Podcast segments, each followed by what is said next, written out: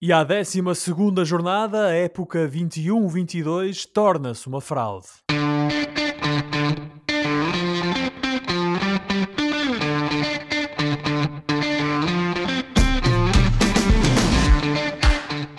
Bem-vindos a mais uma emissão dos Meninos de Ouro, o programa para quem gosta de bola e que está disponível todas as terças-feiras no Spotify, Apple Podcasts, Google Podcasts e em todas as outras plataformas onde se pode ouvir e descarregar podcasts.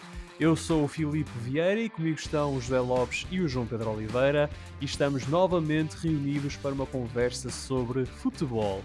Eu e o Josué estamos em Portugal, enquanto o Oliveira está no Reino Unido. Meus amigos, boa noite. Uh, Josué, sabemos agora qual será o destino de Portugal caso queira chegar ao Mundial de Qatar. Tem de passar pela Turquia primeiro e depois, talvez, pela Itália.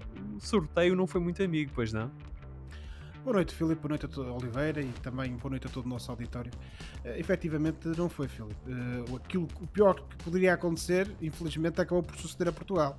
Uh, mas se calhar lá está. Uh, isto também é castigo divino por todas as oportunidades falhadas ao longo desta, desta, desta qualificação.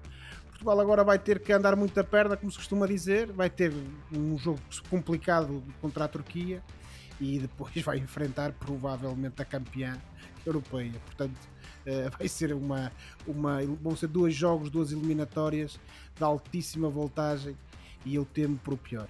Infelizmente temo para o pior. Espero estar enganado, espero que estejamos em dezembro do próximo ano no Qatar para, para o, o Mundial, mas hum, receio que isso possa não acontecer.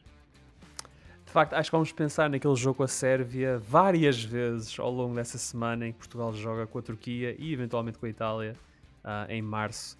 João Pedro, que impressão é que tu tiveste do sorteio? Boa noite, colegas. Uh um grande bem-aja daqui do frio londrino. Uh, Podes-me repetir a tua pergunta, Filipe? Que impressões é que tu tiras da, do sorteio? Portugal já com a Turquia para chegar à, à final do playoff e eventualmente disputar o acesso ao Mundial com a Itália. O que significa que entre Portugal ou a Itália, uma destas seleções não vai estar no Qatar. Exatamente. Eh, na imprensa internacional até diziam ou vai Ronaldo ou vai Itália. Aqui, entre nós é um bocado injusto para os outros jovens que lá estão, mas, mas pronto, teve, alguma piada. Uh, não, ao contrário da opinião geral, eu estou satisfeitíssimo com este sorteio, porque a coisa, assim como se diz na nossa terra, ou vai ou racha. Uh, Portugal apanhou a Turquia, que não vai ser fácil. Já estamos a presumir que vamos ganhar a Turquia e que a Itália vai ganhar, vai ganhar a Macedónia uh, e, e, que nos vamos defrontar nessa tal final. Isso não, eh, se assim for, vai ser bom sinal, mas eu estou satisfeito porque a coisa assim, eh, ou, ou, ou passamos, e se passarmos, vai ser com aquele já quase milenar fado português, ou não passamos, e nesse caso cheira-me que vai haver uma mudança de ciclo que nós temos tido até como já necessário há algum tempo. Portanto, eu vejo isto como, como dizem aqui os nossos amigos, como uma win-win situation.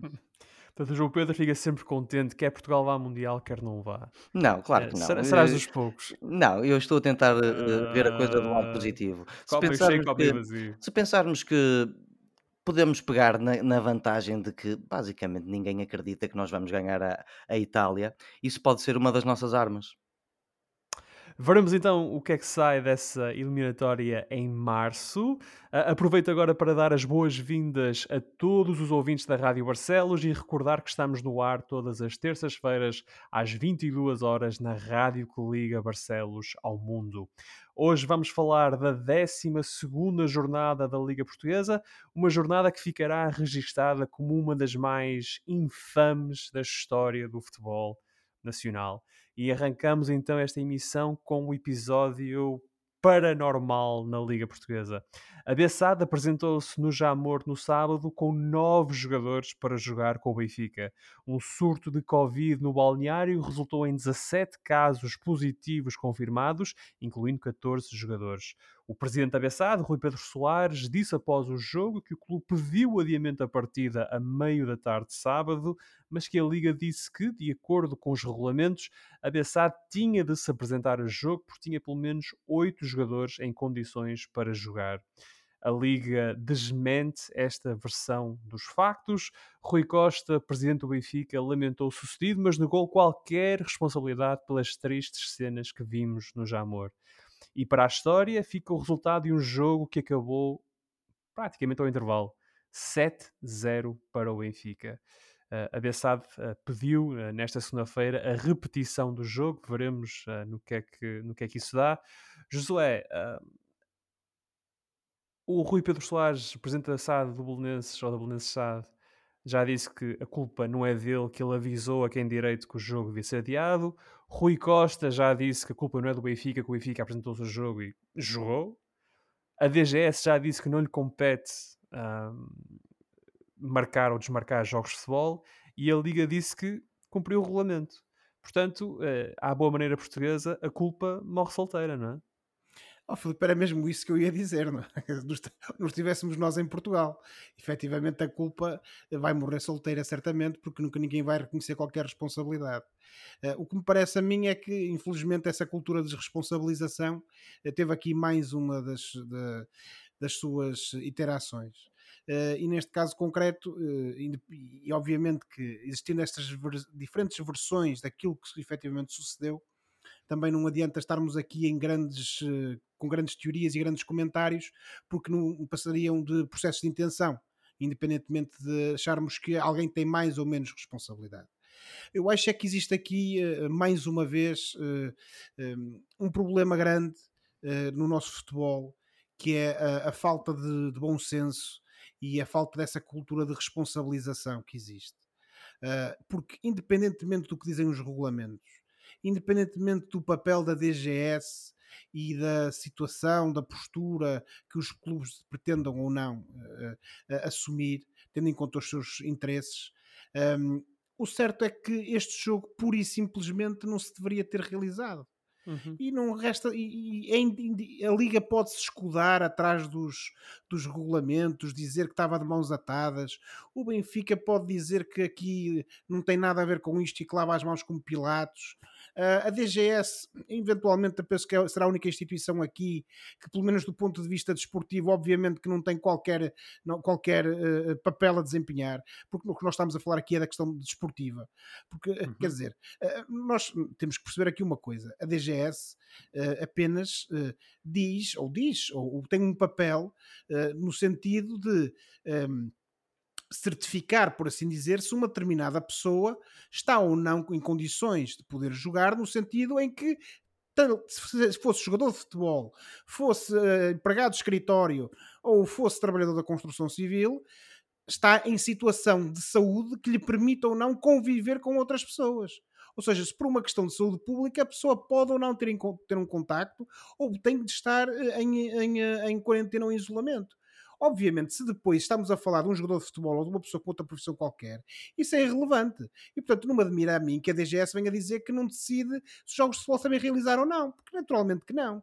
O que está aqui em causa é que, perante uma situação em que supostamente, e lá está, Uh, temos que partir do princípio que isso é um dado objetivo. O Belenenses, pelo menos com novos jogadores, apareceu em campo, não é? Uh, pelo menos havia ali novos jogadores que podiam jogar. Uh, o papel da GS termina aí se depois com esses novos jogadores vai existir uma partida de futebol ou não, isso já não cumpre a DGS dizer se sim ou se não. E aí é que entram depois os, os stakeholders, como se costuma dizer. Neste caso, os clubes... Deixa-me deixa só dizer, acrescentar aqui uma coisa que temos de ter em conta nesta questão de saúde pública. Um, os 13 jogadores do, da, da BSAD que acusaram positivo foi descoberto na segunda-feira que tinham todos a nova variante da Covid-19, o Omicron, sendo que um desses jogadores é internacional pela África do Sul e, portanto, trouxe uh, a pensamos nós, não é? trouxe o vírus com ele, e portanto, mais uma razão para a DGS ser altamente prudente no sentido de evitar a recolha ou, o confinamento de alguns jogadores, Sem mesmo dúvida, aqueles que, Sem que dúvida. testaram negativo. É certo que, apesar disso já se ter falado durante o fim de semana que havia essa possibilidade, ainda não havia certezas quanto a, a, estarmos perante infecções desta nova variante, até porque todo este aparecimento, este desenvolvimento noticioso e, e, e mesmo em termos científicos à volta desta nova variante também se precipitou ao longo do final da semana passada e início desta. Portanto, uh, é óbvio que deviam ter, como existiram, a meu ver, essas preocupações redobradas, mas depois, como eu te estava a dizer, Filipe, no final do dia a realidade era uma só e o cenário era este. E era com base nisso que os tais stakeholders que eu dizia há pouco deveriam ter tomado, uh, uh, deviam ter atuado. Tínhamos uma, uma equipa que, tinha, que estava com os jogadores todos aptos, que era o Benfica, mas temos uma outra equipa que tinha apenas nove jogadores disponíveis para jogar. E, e não eram os jogadores da equipa principal, convém dizer isso, eram os jogadores do certo, 23 certo? Mas eu já nem quero ir a esse nível de detalhe porque só o simples facto de haver esse desnível em termos numéricos em campo, quando já existe por defeito, por defeito porque sabemos que, é, que há, um, há um desnível, há um fosso competitivo entre o, o Benfica, que é um grande, e, o, e o Belenenses, que, que não, o, o Bessado, perdão, que não o é. E portanto, aqui o que aconteceu foi o seguinte: foi um falsear da verdade esportiva independentemente das razões de, de, do facto dos jogadores poderem ou não jogarem, o facto de ter havido jogo contribuiu para que se false a, verdade esportiva. Isto vai ser uma nódoa, vai ser um cancro que vai acompanhar todo este campeonato até ao final. E depois uma outra questão que, a meu ver, também não tem sido suficientemente eh, debatida, e aqui uh, temos, que, temos que dar uh, especial, uh, fazer uma especial censura à Liga. A Liga de Futebol tem tentado, ao longo dos anos, promover o futebol português lá fora, tornar o futebol português num produto de exportação. E, portanto, se nós nos permitimos que este tipo de situações existam, se nós permitimos, porque hoje em dia na aldeia global que vivemos, tudo se sabe. Eu, estava, sabe. A ver, eu estava a ver o jogo e eu costumo ler o jornal, o jornal A Marca, e estava o jogo a decorrer, e o jornal A Marca, sim, aqui sim, no país ao lado, já estava a falar disso, com sim. o jogo a decorrer. E depois isso disseminou-se por todo o mundo. E jogadores isto... portugueses que jogam no estrangeiro, como Exatamente, o Bernardo Silva. Já Bernardo Silva. Mas isto, para concluir, Filipe, com este tipo de amadorismo, com este tipo de, de atuações, eh, temos mais uma vez uma pobre imagem do nosso futebol ao mundo. E como é que, eh, como é que depois as pessoas, sobretudo que estão nestas instituições, querem vender o produto de futebol português ao mundo? Não conseguem. E a Liga, e com isto termino, independentemente dos regulamentos, disto ou daquilo, pode exercer sempre ali, quase como o Presidente da República, com as devidas diferenças, um magistério de influências. E aquilo que a Liga devia ter feito era exercer esse magistério de influência junto dos clubes para dizer assim, meus senhores, isto não tem pés nem cabeça, vamos falsear a verdade esportiva, vamos causar um prejuízo à imagem do futebol português, interna e externamente. Portanto, vamos nos aqui decidir, vamos aqui chegar a um acordo dentro daquilo que é eh, as possibilidades de o fazer, para o jogo não se realizar hoje, tem que se realizar noutra, noutra altura. Isso não aconteceu. E, portanto, o resultado final é, infelizmente, mais uma triste página na história do nosso futebol. De facto, a imprensa internacional foi rápida a, a criticar e a condenar a Liga Portuguesa por ter permitido aquele jogo, escândalo, vergonha, foram algumas das palavras que eu vi. João Pedro, eh, como é que a Inglaterra se, se viveu este jogo de, de 11 contra 9 a partir do minuto 1?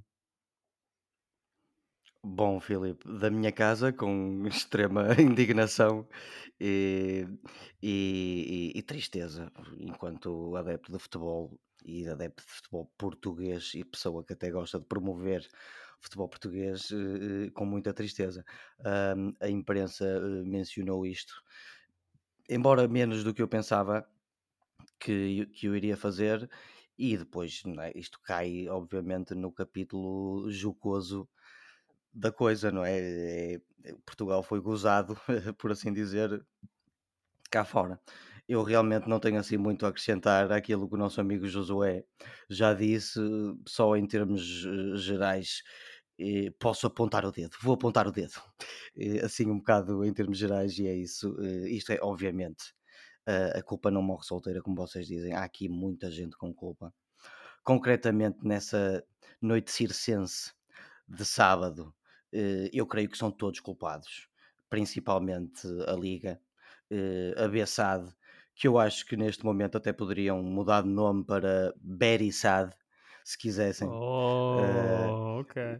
Very sad, porque foi aquilo que nós assistimos, foi um foi muito triste, very sad. E, e ele, no final do dia, também com alguma culpa, na minha opinião, o Benfica. Uh, antes de mais, e, e, naquilo que nos concerne a todos, isto é um problema de saúde pública e eu não vou entrar por aí porque eu não sou especialista em saúde pública, mas é claramente um, um problema de saúde pública porque estamos a falar de uma nova variante deste vírus que, que, que tanto tem atrasado a nossa vida nos últimos anos. Em segundo lugar, e como vocês também já mencionaram, isto é um autêntico atentado uh, à verdade desportiva. O, o Belenenses tem culpa nisto porque em ponto nenhum agiu a tempo para pedir um adiamento.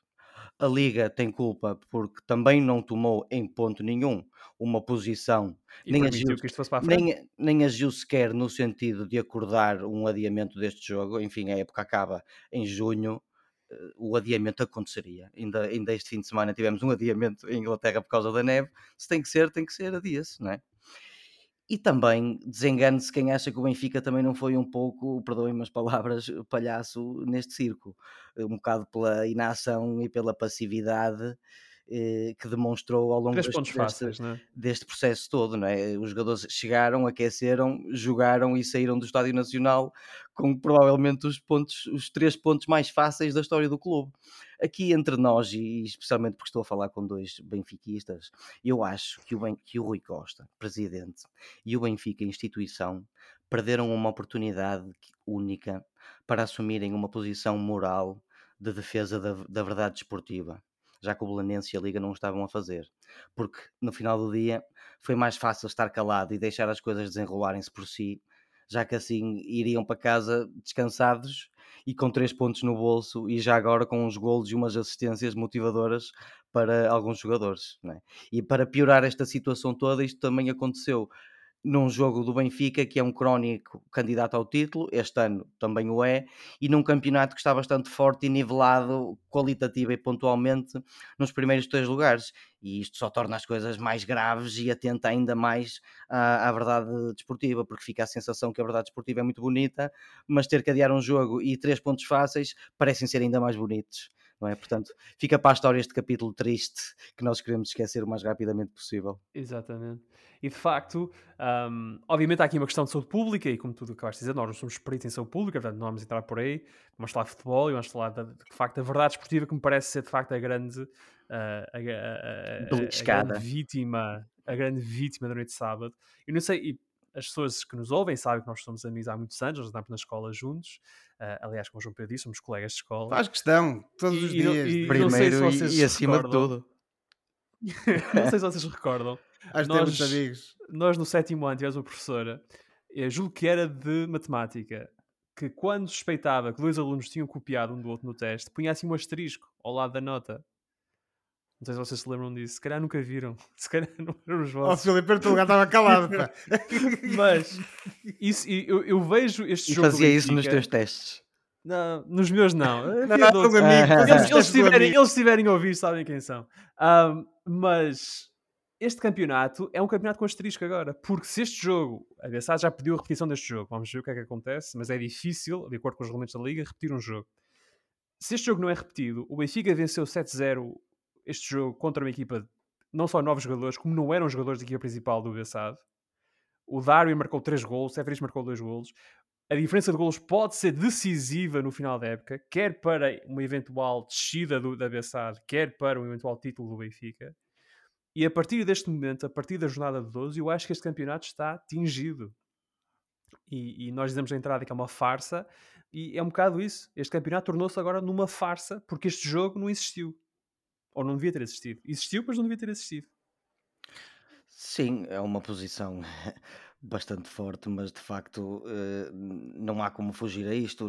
eu nunca na história do futebol português, ou pelo menos na história desde, da minha vida, me recordo de um, de um episódio destes. Tão, não te recordas porque não existem. Não existem. Isto, isto, isto, isto, parece quando aquela altura quando éramos mais miúdos e estávamos com dificuldades em, em encontrar gente para, para jogar a bola e, e acabava-se a jogar sem prazer. Mas mesmo nesses casos, davas, davas, um handicap, não é? Davas à outra equipa, olha, vocês começam a ganhar 5-0, ou vocês começam a ganhar uh, eh, 3-0. Quando isso acontecia, nós fazíamos isso. A equipa mais fraca começava mas, a ganhar. Mas já nem, já nem aí tinha piada nenhuma. Já pelo, não, menos, não. pelo menos para mim já não tinha piada nenhuma. Portanto, sim, agora, mais seriamente, isto esperemos que isto nunca mais aconteça, até porque este programa que nós tanto, que nós tanto gostamos uh, é para falar apaixonadamente de, de futebol, futebol. Exato. Não é destas coisas. E não destas autênticas atividades circenses. Sim, mas, oh, Filipe, tens toda a razão naquilo que dizes. Uh, eu vejo com muitíssima dificuldade uh, o jogo repetir-se. Por, aliás, por tudo aquilo que tem sido dito e, e mais alguma coisa. E sinceramente, embora o João Pedro tenha aqui revelado as nossas preferências clubísticas, mas também eu não acho que o Benfica queira repetir o jogo.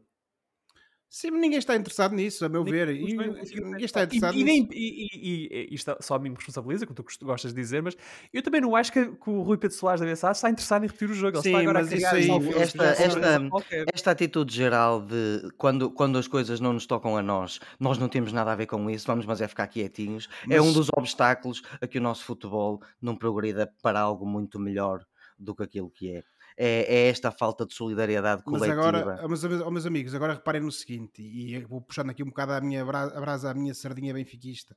Uh, imaginem o que é, eu espero que não venha a acontecer, mas imaginem o que era agora termos um surto no Benfica porque alguém da comitiva benfiquista entrou em contacto com alguém do Boa Vista que estaria infectado e que não da sabia. Bessade, Bessade, não Boa Vista. Sim, perdão, Boa Vista, da, da Bessade. Imaginem o que é que isso é. Então aí, se nós já estamos a dizer que a verdade esportiva está falseada, e estamos todos de acordo depois do que aconteceu uh, uh, no, no, no, jogo, imaginem o que era agora o Benfica voltar a ter um cenário como o que teve o ano passado. Então aí, é, como é que, é, que é que ia acontecer? Quem é que ia ser responsabilizado? Eh, e a esse respeito, o Benfica, todos os jogadores do Benfica Chamava-se logo o Marcelo para falar o, presidente Marcelo. Ia mediar o conflito. Todos os jogadores do Benfica foram testados e julgo que na segunda-feira os testes foram negativos, mas imagino que eles sejam novamente testados antes do jogo de sexta-feira com o Sporting. Mas uh, é um, foi um episódio muito triste da história do futebol português. Uh, vamos deixá-lo aqui para falar daquilo que realmente interessa, que é a bola, a bola na relva. Uh, e vamos começar com o líder, o Porto, o Porto que regressou ao campeonato com uma recepção ao Vitória de Guimarães. Este sim foi um bom jogo de futebol, um jogo competitivo. O Vitória abriu o marcador uh, de penalti uh, por Rochinha, mas depois o Porto deu a volta, impulsionado por mais um golaço de Luís Dias aquele que é, como nós já discutimos aqui, provavelmente o melhor jogador da Liga Portuguesa. Uh, a meio da semana o Porto tinha perdido em Liverpool, mas chega à última jornada da Liga dos Campeões a depender apenas de si para seguir em frente na prova. Uh, eu estou a gostar deste Porto, é neste momento a minha equipa, a equipa que eu acho que joga melhor em Portugal, a equipa que eu mais gosto de ver a jogar em Portugal. Uh, a equipa mantém a solidez e o rigor defensivo, que são marcas da era Sérgio Conceição, mas acrescentou muita qualidade e definição no ataque. Uh, e como vimos na segunda parte entre o Porto e o Vitória, ter o Vitinha no meio campo também ajuda. Uh, Josué, se eu te disser assim, este é o melhor Porto da era Sérgio Conceição, nos 5 anos que Sérgio Conceição já leva ao comando técnico da equipa do Porto, tu concordas comigo? Oh, Filipe, não sei se te posso eh, responder uh, dessa forma, porque lá está, como tu disseste, são 5 anos e, portanto, o Porto já teve momentos também muito bons, uh, também já teve momentos bastante maus, uh, mas o certo é que, eh, e isso tem que reconhecer, estamos a ter um Porto que, além da competitividade que, que já é panágio do, das equipas de Conceição, tem mostrado uma qualidade de futebol uh, bastante acima da, da média. E, e, de facto, para isso também tem ajudado bastante, como tu disseste há pouco, o Luís Dias. Uh, e neste jogo em concreto, com o Vitória de Guimarães, ajudou também o facto de, do outro lado, termos uma equipa treinada pelo Pepa. Que também gosta muito de jogar bem à bola.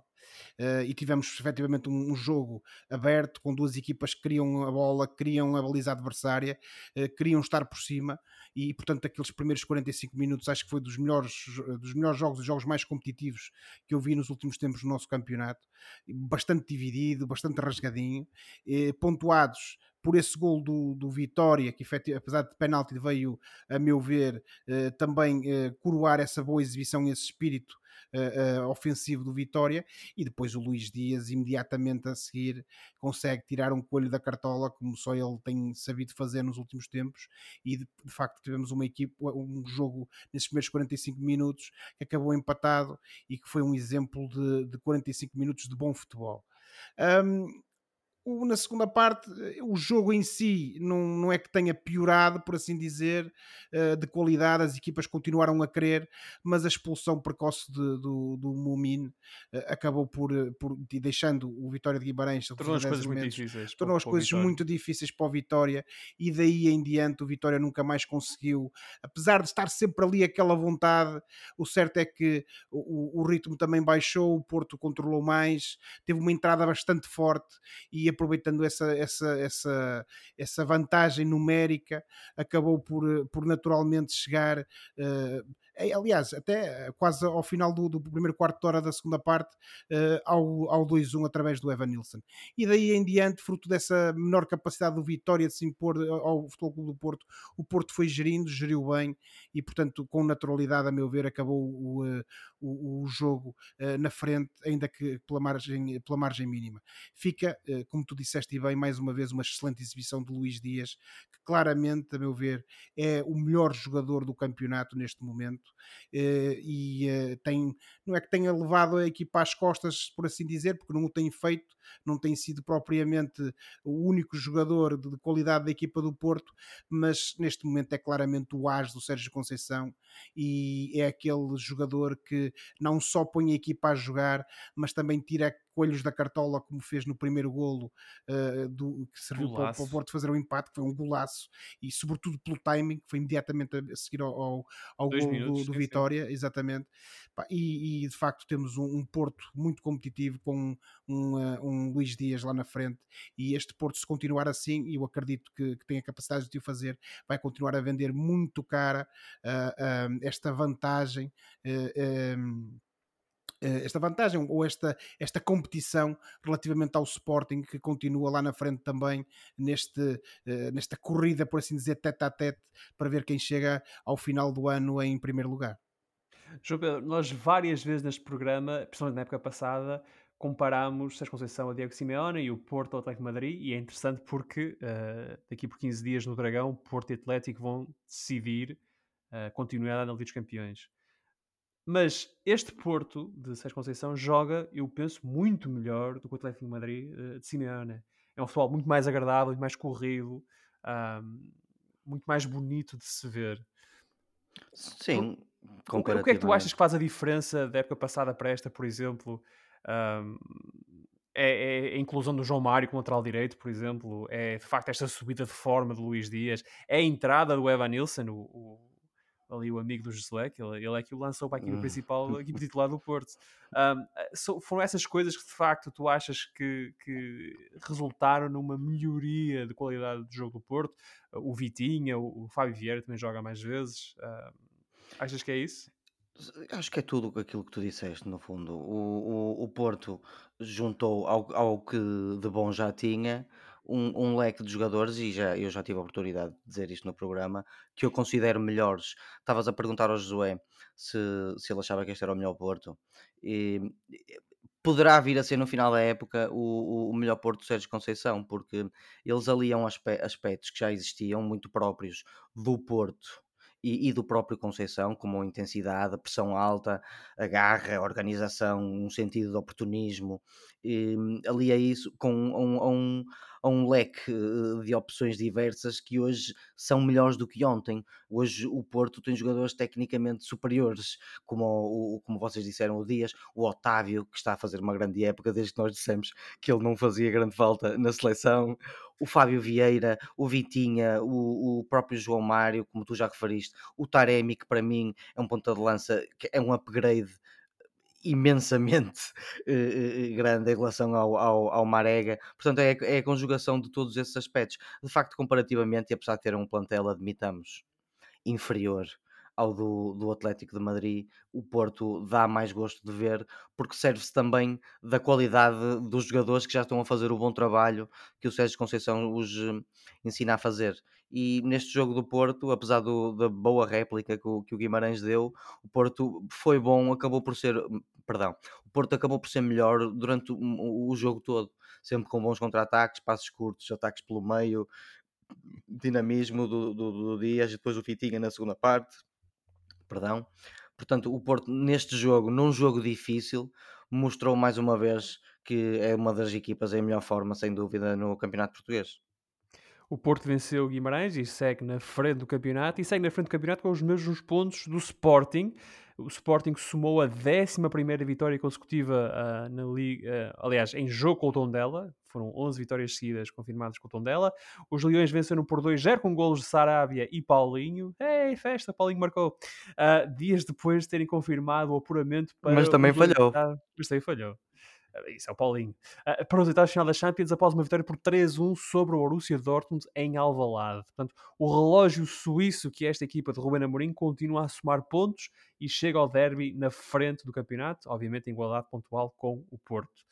Uh, nós já temos falado muitas vezes, ou algumas vezes, sobre isto, mas acho que temos de ser mais taxativos no sentido de dizermos esta equipa é mesmo boa, quer dizer, o que aconteceu ano passado não foi surpresa, esta equipa do Sporting é mesmo boa equipa, o Ruben Amorim é mesmo bom treinador e esta equipa está pronta, penso eu, para uh, ganhar e, e, lutar por todos os títulos em Portugal e para fazer boa figura na Europa. Uh, Josué, uh, concordas com esta ideia?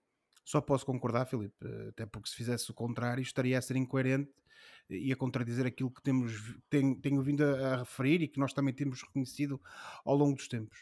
De facto, nós, eh, ainda na época passada, éramos daqueles que questionávamos a capacidade deste treinador e deste Sporting de, quando tivessem mais competições, quando as equipas já os conhecessem melhor, uhum. continuar a ter eh, essa capacidade de, de, de, vitória, essa dinâmica de vitória, mas o certo é que chegados a esta nova época e decorrido que já está esta, esta parte do campeonato e também esta primeira, quase final da, da primeira da fase de grupos da Liga dos Campeões, temos um Sporting que mostra não só nos, nas competições internas, mas também na, na Europa, uma capacidade constante de evolução, de ganhar cada vez mais competitividade e tem de facto eh, apresentado uma regularidade tremenda uh, nem sempre tão concretizador como noutros tempos, uh, em termos de, de golos marcados, mas com uma regularidade tremenda, uma qualidade de jogo muito acima da média e, como tu disseste bem, a meu ver, temos mais uma vez uh, uma, uh, mais uma prova, se, se aqui ainda faltava alguma, que demonstra que de facto uh, este, este Sporting, e sobretudo depois da, daquela qualificação histórica para a próxima fase da Liga dos Campeões, esse, esse, esse, selo, por assim dizer, da, das competições europeias, da, do sucesso das competições europeias, vieram sem dúvida nenhuma, chancelar esse diploma, como, como, como, como a, a, nossa imprensa também brincou sobre isso, esse diploma do, do, do Ruben Amorim enquanto treinador de qualidade que tem uma equipa que joga muito bem à bola.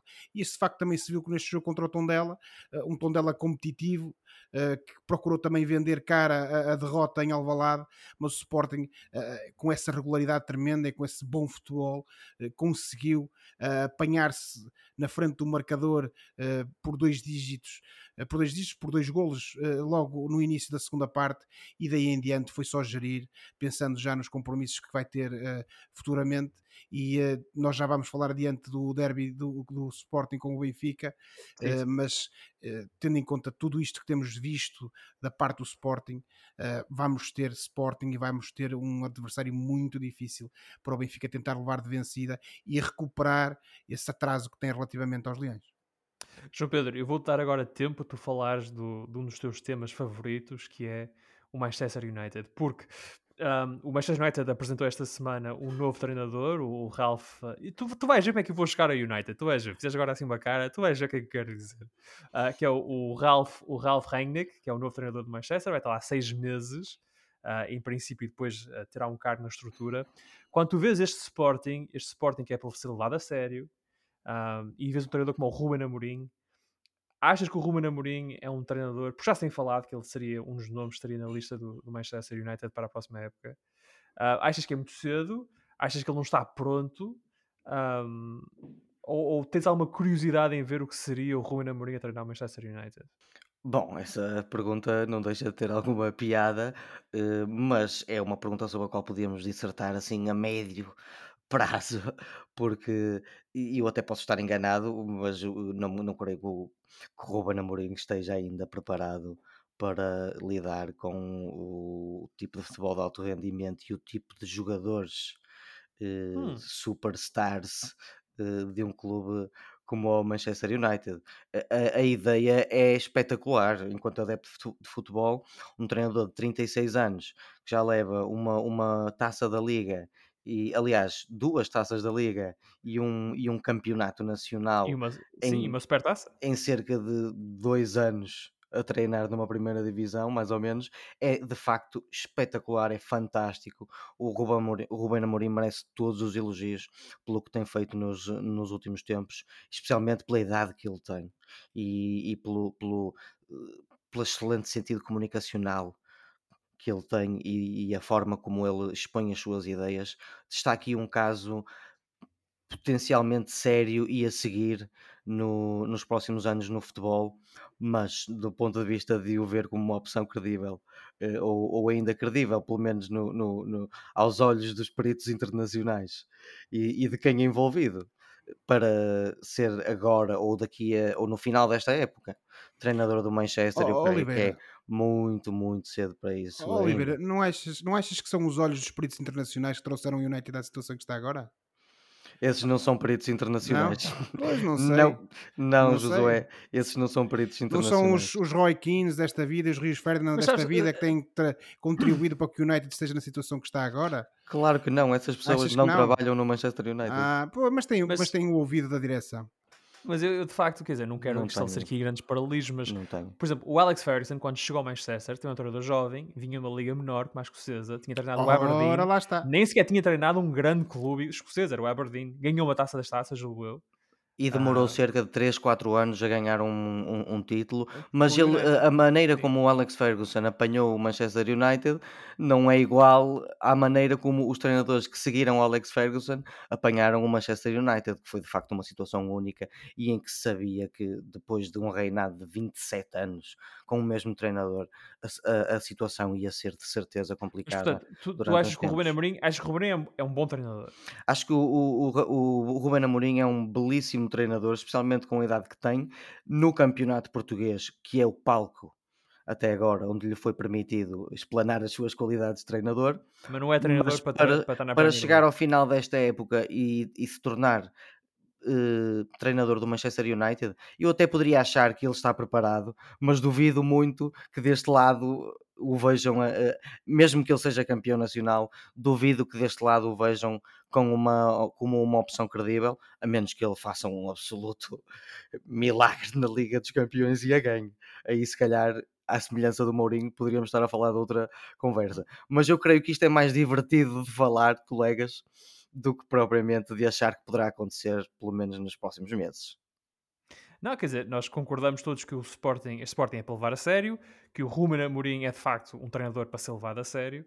Um, Começa-me a parecer que ele está a criar condições para aparecer no mercado internacional. Uh, talvez não na próxima época, mas na época seguinte.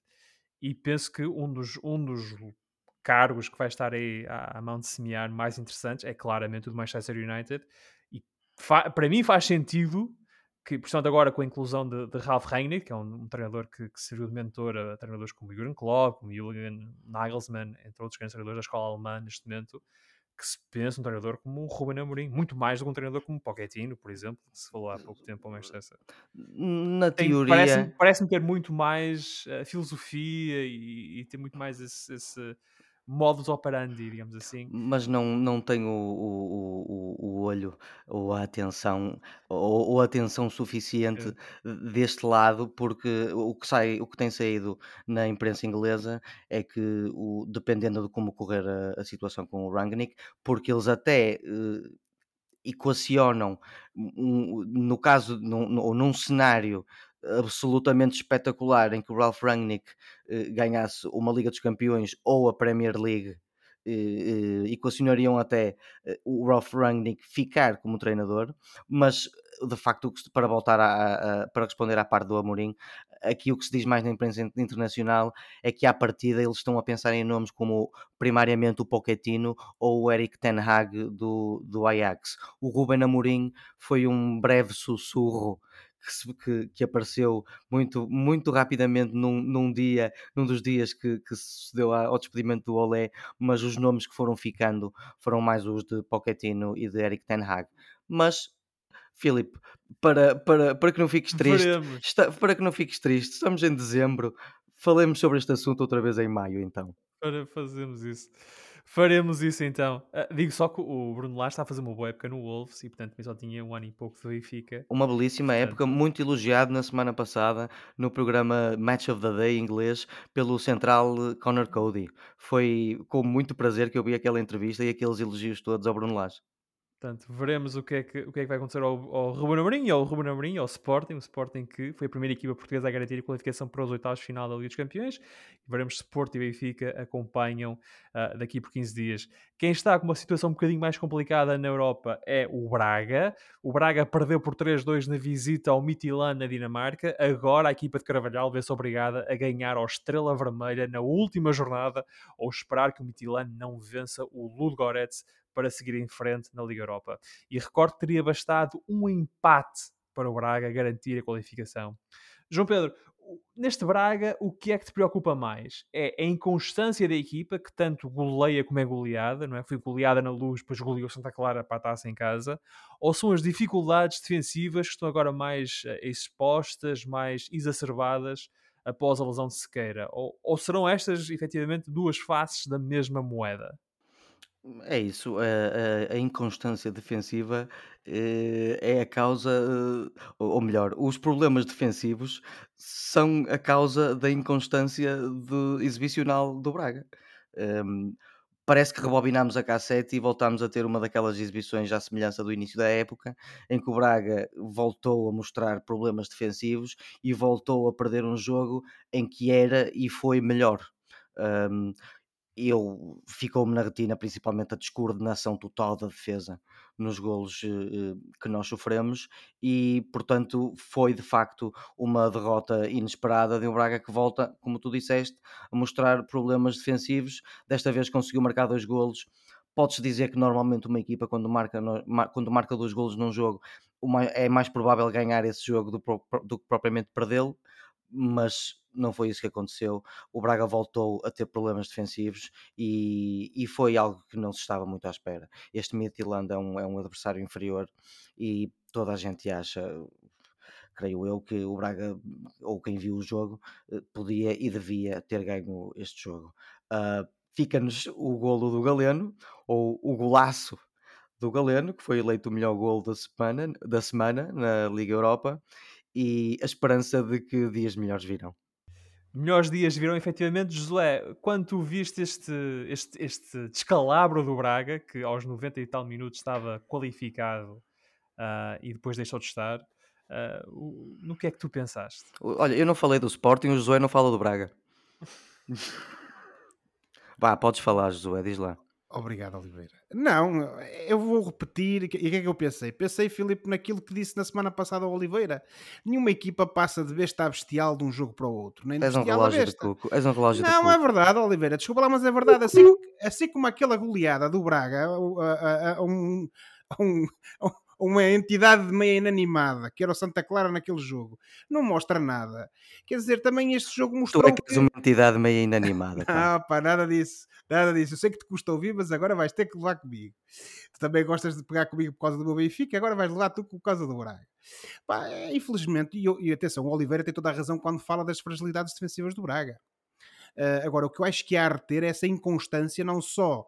Ou melhor, eh, existe, existe constância, por assim dizer, na, na, na fraqueza defensiva. Constância na inconstância. existe das dificuldades defensivas. Existe alguma inconstância depois também no ataque porque Oliveira tens de reconhecer que o Braga não esteve propriamente uma equipa ofensiva com qualidade e a criar oportunidades durante o jogo todo. Reconheço, e mesmo assim é, marcou dois golos. E mesmo assim marcou dois golos, ou seja, claro. em condições normais, o Braga devia ter ganho este jogo. Mas tu tens razão quando dizes que o Braga é melhor que o Mitilando. O problema é que depois tem que o demonstrar ah, em obrigado. campo não é? Mas tem que o demonstrar em campo. E eu aqui vou fazer minhas as palavras do Filipe, que, eh, quando introduziu o tema, não só a questão da inconstância, mas a ideia que fica que o Braga, desde o início da época até agora, não evoluiu.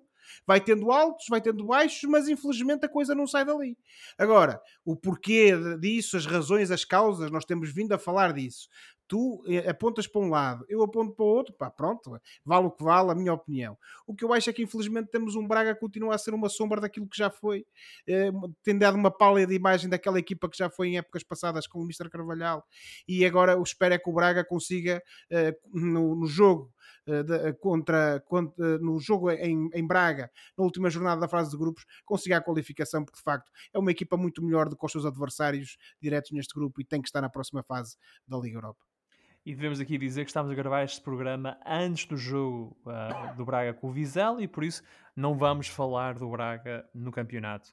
quem jogou no campeonato foi o Gil Vicente. E José, o que é que se passou com o Gil, que está a ganhar uh, o jogo eh, com o Moreirense aos 95 minutos e aos 96 deixa-se empatar?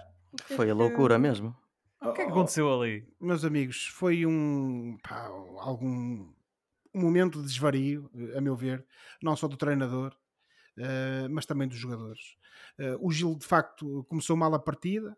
Uh, o, o, o Moreirense conseguiu é bem que através de um penalti, mas conseguiu adiantar-se no marcador logo no início da segunda parte, sendo que na primeira parte o Gil já tinha, já tinha mostrado uma boa imagem, como tem feito nestes últimos jogos, e depois de sofrer esse golo, efetivamente o Gil Vicente pega nas rédeas da partida, consegue dar a volta, o Fran Navarro, a nossa brisa de Valência, consegue dar a volta ao marcador depois do golo também do inevitável Samuel Lino ao minuto 68, mas o certo é que parece que depois desse golo o Gil Vicente parecia que já tinha a equipa, o jogo ganho.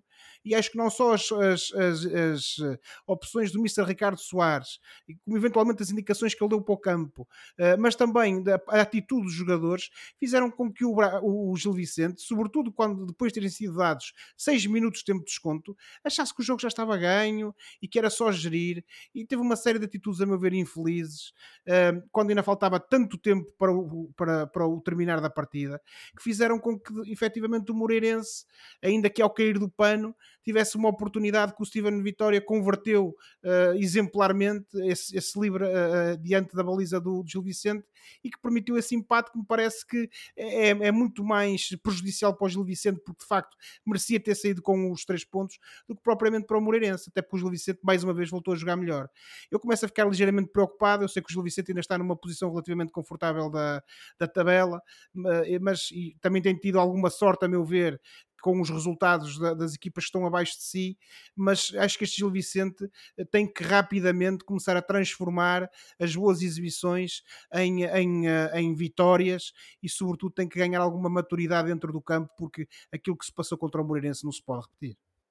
O Gil Vicente, que é então oitavo classificado neste momento do campeonato, tem 14 pontos.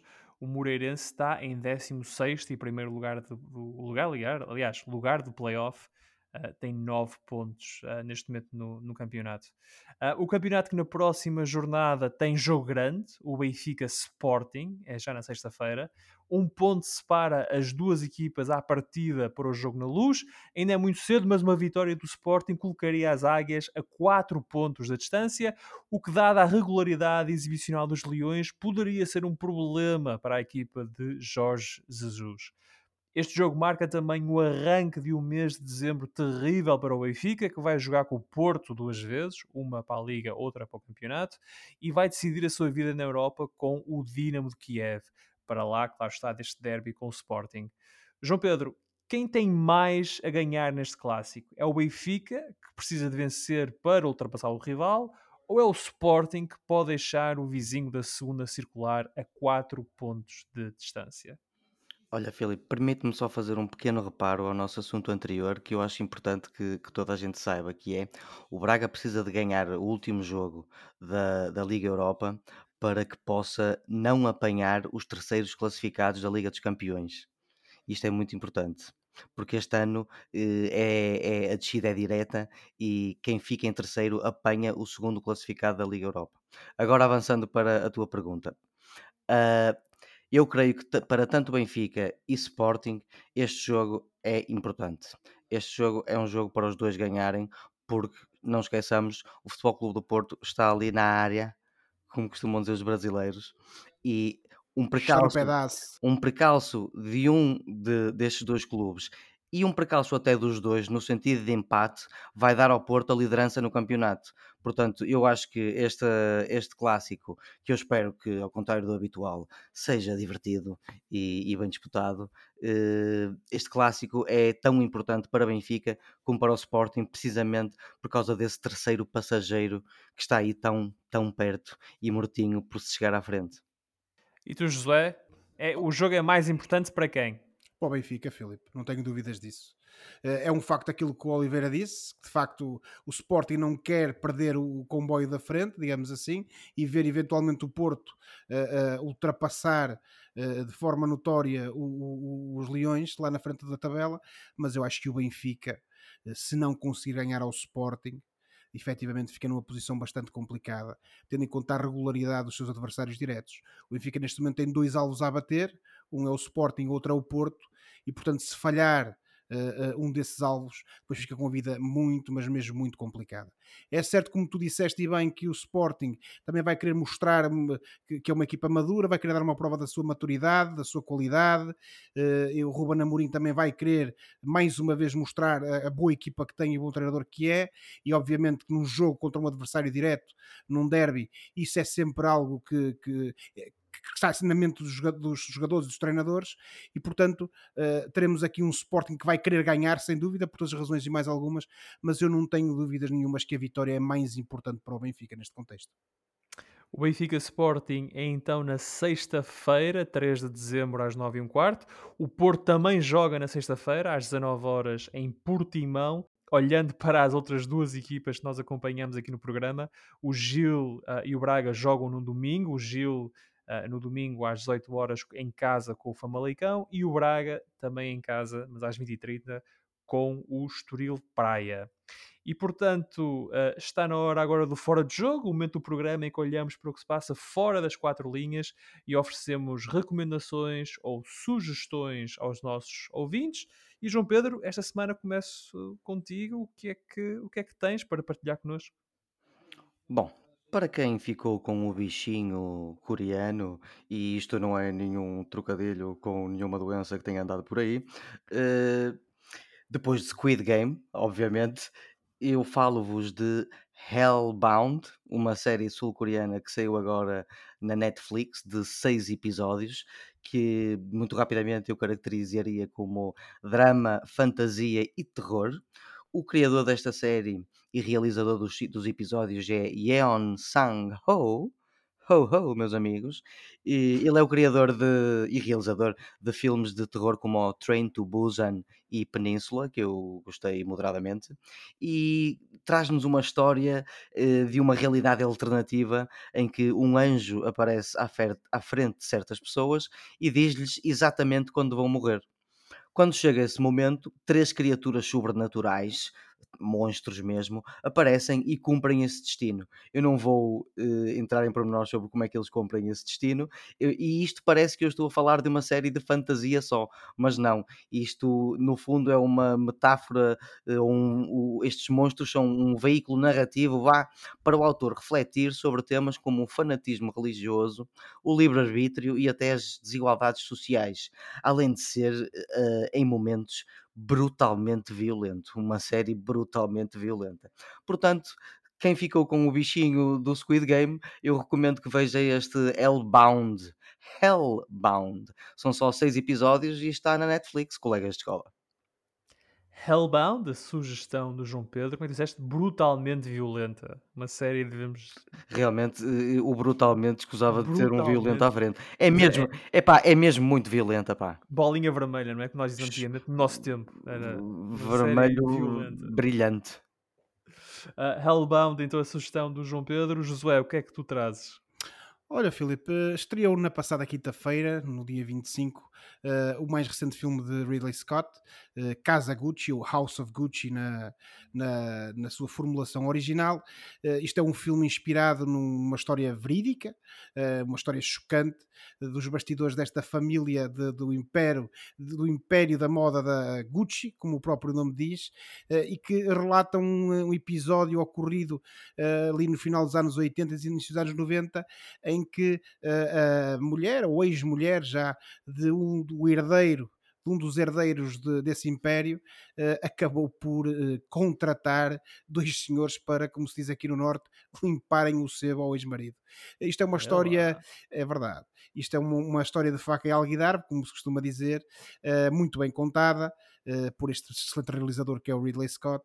Conta com um, um elenco de luxo: uh, Adam Driver, Jared Leto, Lady Gaga a fazer de, de, da esposa, a Patrizia Reggiani, no, no, papel central deste filme, e obviamente também conta com o, o eterno e o enorme Al Pacino, que faz de um dos patriarcas desta família Gucci. E também com o Jeremy Irons, que apesar de ter um papel mais uh, curto, uh, também tem uma, uma, importância muito grande nesta trama.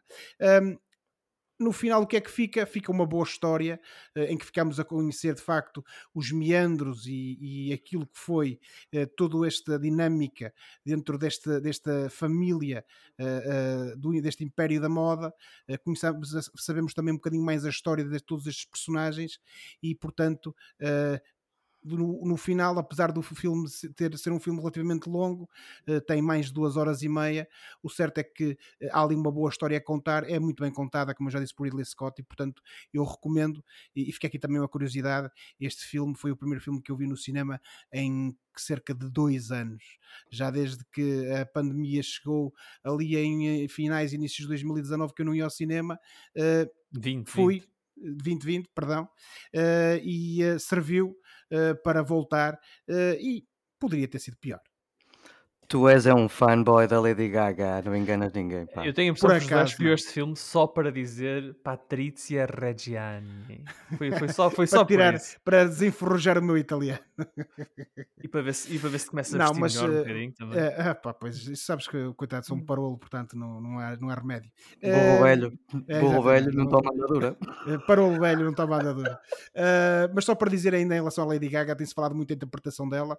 De facto, ela faz uma interpretação uh, bastante interessante, uh, encarna um personagem ainda mais interessante que essa, uh, que essa interpretação e acho que é mais também, também mais um dos motivos para se ver este filme. Ok. Uh, a casa, como é que é? A casa de Gucci, não é? Exatamente, a casa de Gucci, casa House Gucci. of Gucci. The House of a Gucci. Em boa verdade, e em bom português, seria a casa Gucci, não é? Como nós estamos a dizer, é a casa Ferreira, ou a casa isto, ou a casa aquilo. Mas pronto, decidiram traduzir casa de Gucci, assim fica a casa Gucci, então a sugestão do Josué esta semana.